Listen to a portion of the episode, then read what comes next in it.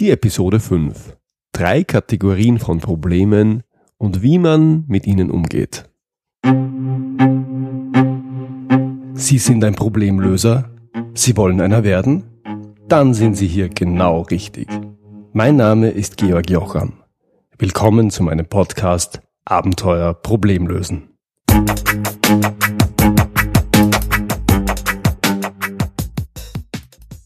Heute also Episode 5. Ein erstes klitzekleines Jubiläum. Ich beginne mit einem kurzen Rückblick. In den ersten vier Episoden habe ich erläutert, warum ich glaube, dass es einen Podcast wie diesen braucht. Ich habe mich ein wenig über das richtige Problemlösungs-Mindset ausgelassen. Da wird es noch einiges mehr dazu geben. Und ich habe ein sehr konkretes Problem und dessen Lösung anhand einer Quizshow im Fernsehen beschrieben und analysiert. Ich sehe diese ersten vier Episoden als eine Art erweiterte Einleitung zu diesem Podcast. Und jetzt möchte ich Ihnen vorstellen, wie es weitergeht. Ab heute werde ich mich ausführlich der Methodik zur Problemlösung widmen. Dazu beginne ich mit den drei grundlegenden Kategorien von Problemen, wie sich diese unterscheiden und warum es wichtig ist, diese unterscheiden zu können. Danach, das heißt ab der nächsten Episode, werde ich mich in Schwerpunkten durch die Problemlösungsmethodik arbeiten und diese Schwerpunkte werden sich an der klassischen Vorgehensweise orientieren, die ich beim letzten Mal schon skizziert habe. Sie erinnern sich vielleicht. Erstens Problem verstehen und analysieren. Zweitens Lösungsmöglichkeiten erarbeiten. Drittens entscheiden. Viertens umsetzen. Ich denke, das wird über einen längeren Zeitraum gehen. Es gibt zu jedem dieser Schwerpunktthemen auch wirklich viel zu sagen und zu wissen und ich würde mich freuen, wenn Sie mich auf dieser Reise durch die Welt der Probleme begleiten. Soweit zum Plan für die nächsten Wochen und Monate. Natürlich werde ich im Anlassfall auch ad hoc auf Themen eingehen. Das heißt auch, wenn Sie Fragen haben, wenn es ein Thema gibt, das Sie gerne behandelt hätten, dann schreiben Sie mir doch. Meine E-Mail-Adresse lautet feedback at abenteuer-problemlösen.com. Ich freue mich auf Ihre Anregungen. Bevor ich ins heutige Thema einsteige, noch eine Vorbemerkung zur Problemlösungsmethodik. Was ich in diesem Podcast weitergebe, ist meine tiefe Überzeugung. Es ist eine Methodik und es sind Werkzeuge, die ich regelmäßig anwende und die sich in meiner Arbeit bewährt haben. Das bedeutet nicht, dass all das, was ich Ihnen in diesem Podcast mitgebe, auch bei Ihnen automatisch funktionieren muss. Und es bedeutet auch nicht, dass nichts anderes funktioniert. Ich denke, ein eindeutiges richtig und falsch gibt es hier nicht. Es zählt, was funktioniert. Was bei Ihnen und für Sie wirkt, das dürfen Sie verwenden. Was nicht wirkt, das müssen Sie nicht verwenden. Und wenn bei Ihnen und für Sie etwas wirkt, das bei mir gar nicht vorkommt, dann interessiert mich das auch sehr. Schreiben Sie mir dazu gerne. So, nun aber zum Thema der heutigen Episode. Und das lautet drei Kategorien von Problemen und wie man mit ihnen umgeht. Was ist nochmal ein Problem? Ein Problem ist eine Situation, die entweder schwer zu verstehen ist oder für die Sie keine vorgefertigte und klare Lösung haben. Als wesentliches Merkmal eines Problems würde ich Ungewissheit oder Unsicherheit festmachen. Um mit Problemen insgesamt besser umgehen zu können, macht es Sinn, Probleme etwas differenzierter zu betrachten. In meiner Welt gibt es drei Kategorien von Problemen, die sich stark unterscheiden und für die es auch sehr unterschiedliche Lösungszugänge gibt. Die erste Kategorie nenne ich Probleme der Alltagsbewältigung. In diese Kategorie fallen Probleme, die wir oft gar nicht als solche wahrnehmen und auf die wir meist automatisch reagieren. In Episode 1 habe ich als Beispiel ein vorbeifahrendes Auto bei Regen genannt, das droht mich, den Fußgänger, anzuspritzen. Egal wie ich darauf reagiere, sei es, dass ich einen Schritt zurücktrete, sei es, dass ich meinen Regenschirm kurz in Richtung der Fahrbahn halte und so die Wasserfontäne abwehre. sei es, dass ich mich hinter einen anderen Passanten stelle, der die Ladung abbekommt, oder sei es, dass ich stehen bleibe und nass werde. Die Reaktion ist meist automatisch und erfolgt ohne langes Nachdenken. Auch vergleichsweise belanglose Dinge wie die Wahl des Mittagessens in der Kantine oder die Wahl der Kleidung am Morgen fallen in diese Kategorie. Sie werden vielleicht sagen, wo ist hier das Problem? Im umgangssprachlichen Sinn sind das auch keine Probleme, jedenfalls für die meisten von uns. Allerdings gibt es auch hier ein Element der Unsicherheit und der Ungewissheit, mit dem ich umzugehen habe. Probleme der Alltagsbewältigung, wie ich sie nenne, und Probleme kann man hier ruhig unter Anführungszeichen setzen, lösen wir jeden Tag zu Dutzenden, wenn nicht sogar zu Hunderten. Das entscheidende Merkmal dieser Problemkategorie ist, dass es im Einzelfall ziemlich egal ist, wie ich mich konkret entscheide. Die Auswirkungen sind gering. Es geht um nichts. Wenigstens im Einzelfall. Und wie löst man solche Probleme am besten? Ich meine, der beste Weg ist der, den wir gewöhnlich heute schon wählen. Das Problem, wie gesagt, nehmen wir es meist gar nicht als solches wahr, tritt auf, wir reagieren mehr oder weniger automatisch darauf, fassen ohne großes Nachdenken einen Entschluss und setzen ihn um. Diese Problemlösungsstrategie, und ich gebe zu, Problemlösungsstrategie ist dafür ein sehr großes Wort, würde ich mit folgenden Begriffen beschreiben. Schnell, automatisch, intuitiv. Die zweite Kategorie nenne ich im Unterschied zu den Problemen der Alltagsbewältigung signifikante Probleme. Der Name legt es schon nahe. Bei diesen Problemen geht es um etwas. Es ist nicht egal, wie ich mich entscheide. Die Auswirkungen sind deutlich größer. Die Komplexität muss nicht unbedingt größer sein, jedenfalls aber die Auswirkung.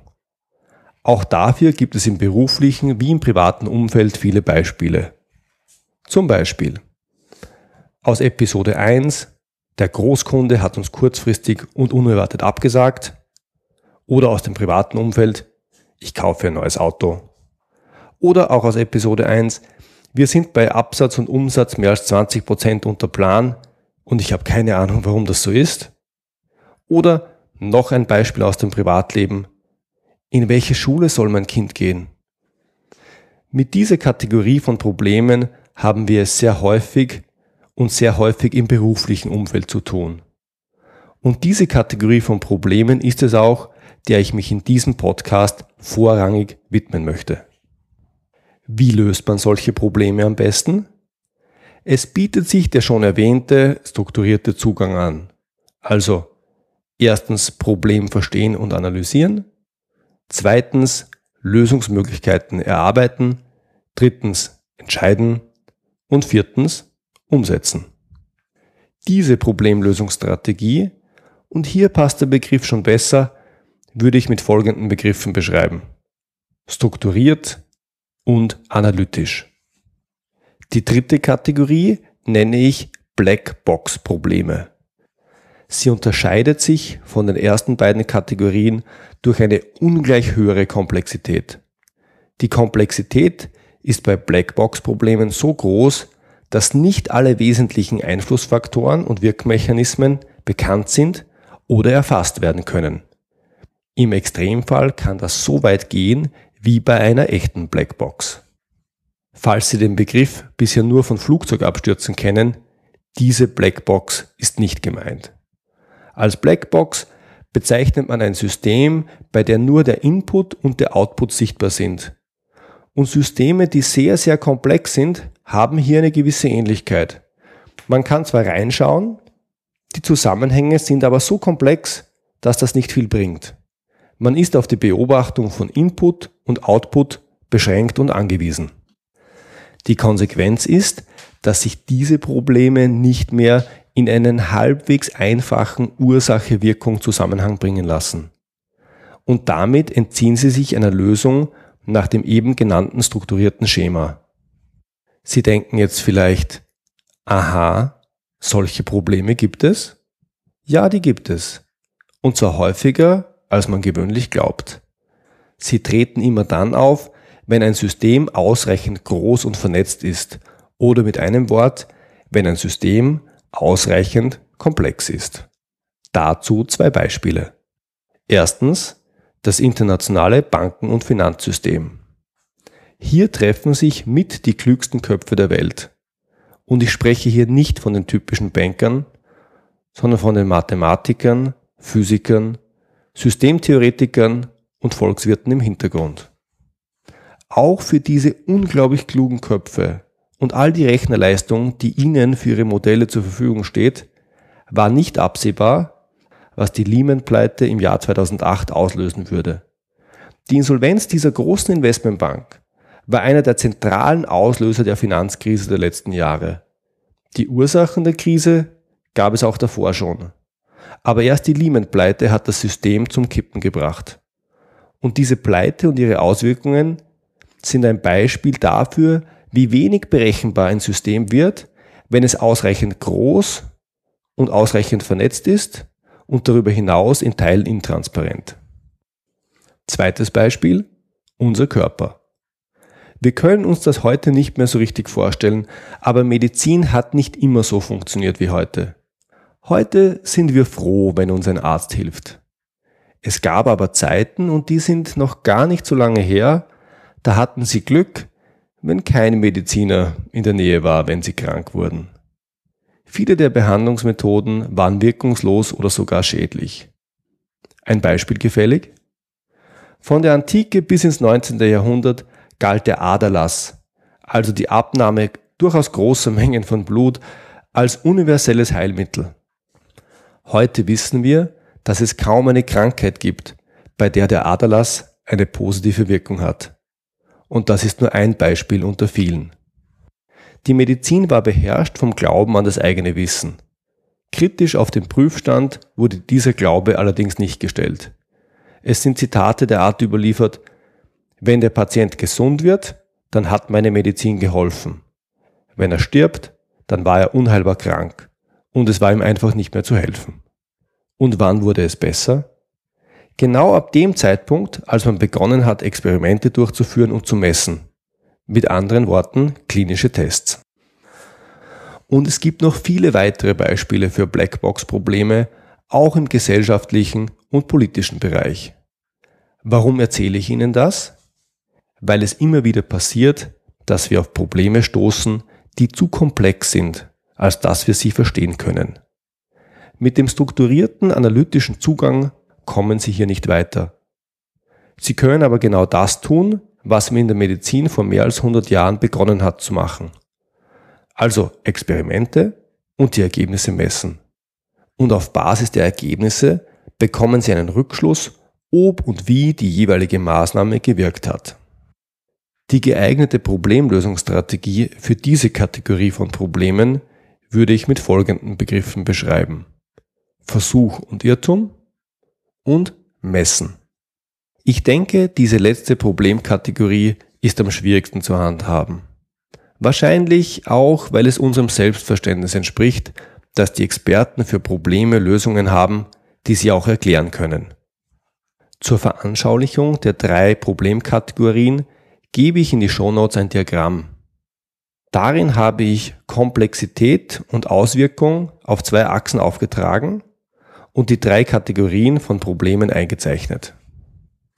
Sie fragen sich jetzt vielleicht, wozu Sie diese Unterscheidung brauchen. Ich sage es Ihnen. Weil Sie für verschiedene Probleme verschiedene Werkzeuge brauchen. Und wenn Sie an ein Problem mit dem falschen Werkzeug oder mit der falschen Problemlösungsstrategie herangehen, dann haben Sie ein zusätzliches Problem. Und zwar eines, wie Sie es vielleicht aus dem Zitat von Paul Watzlawick kennen. Wer als Werkzeug nur einen Hammer hat, sieht in jedem Problem einen Nagel. Und was passiert, wenn Sie mit dem falschen Werkzeug arbeiten? Wenn Sie zum Beispiel an ein Problem mit geringen Auswirkungen und geringer Komplexität mit einer Problemlösungsstrategie für Probleme mit signifikanten Auswirkungen und hoher Komplexität herangehen, dann passiert nicht viel. Sie werden nur sehr, sehr langsam.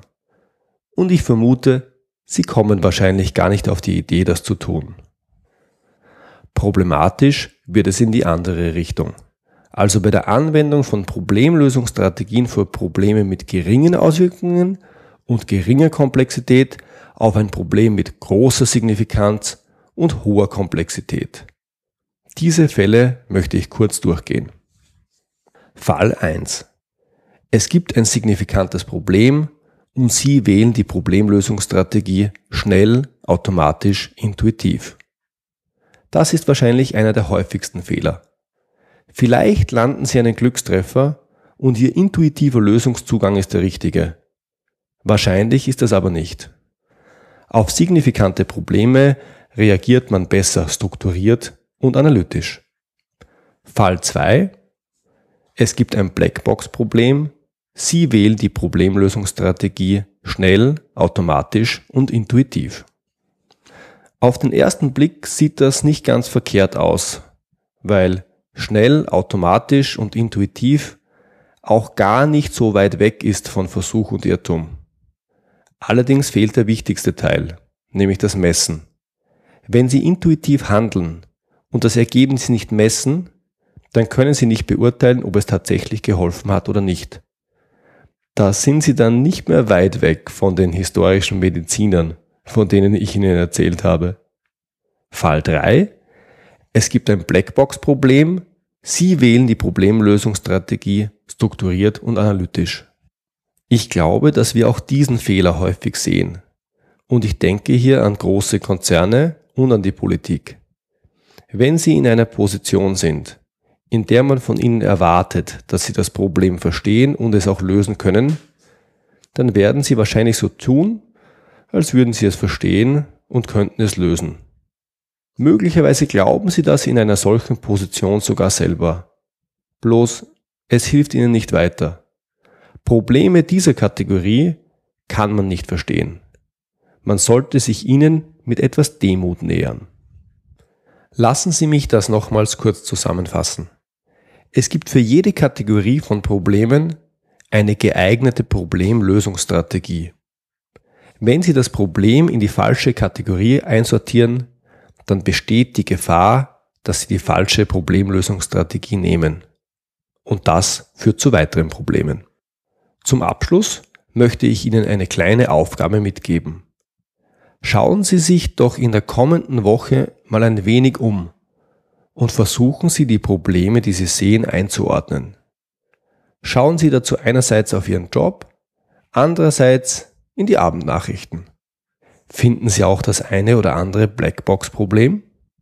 Viel Spaß beim Beobachten und Reflektieren.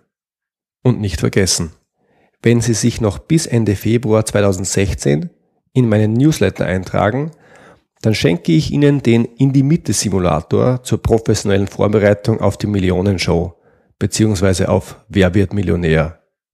Für den Newsletter eintragen können Sie sich auf meiner Website abenteuer-problemlösen.com.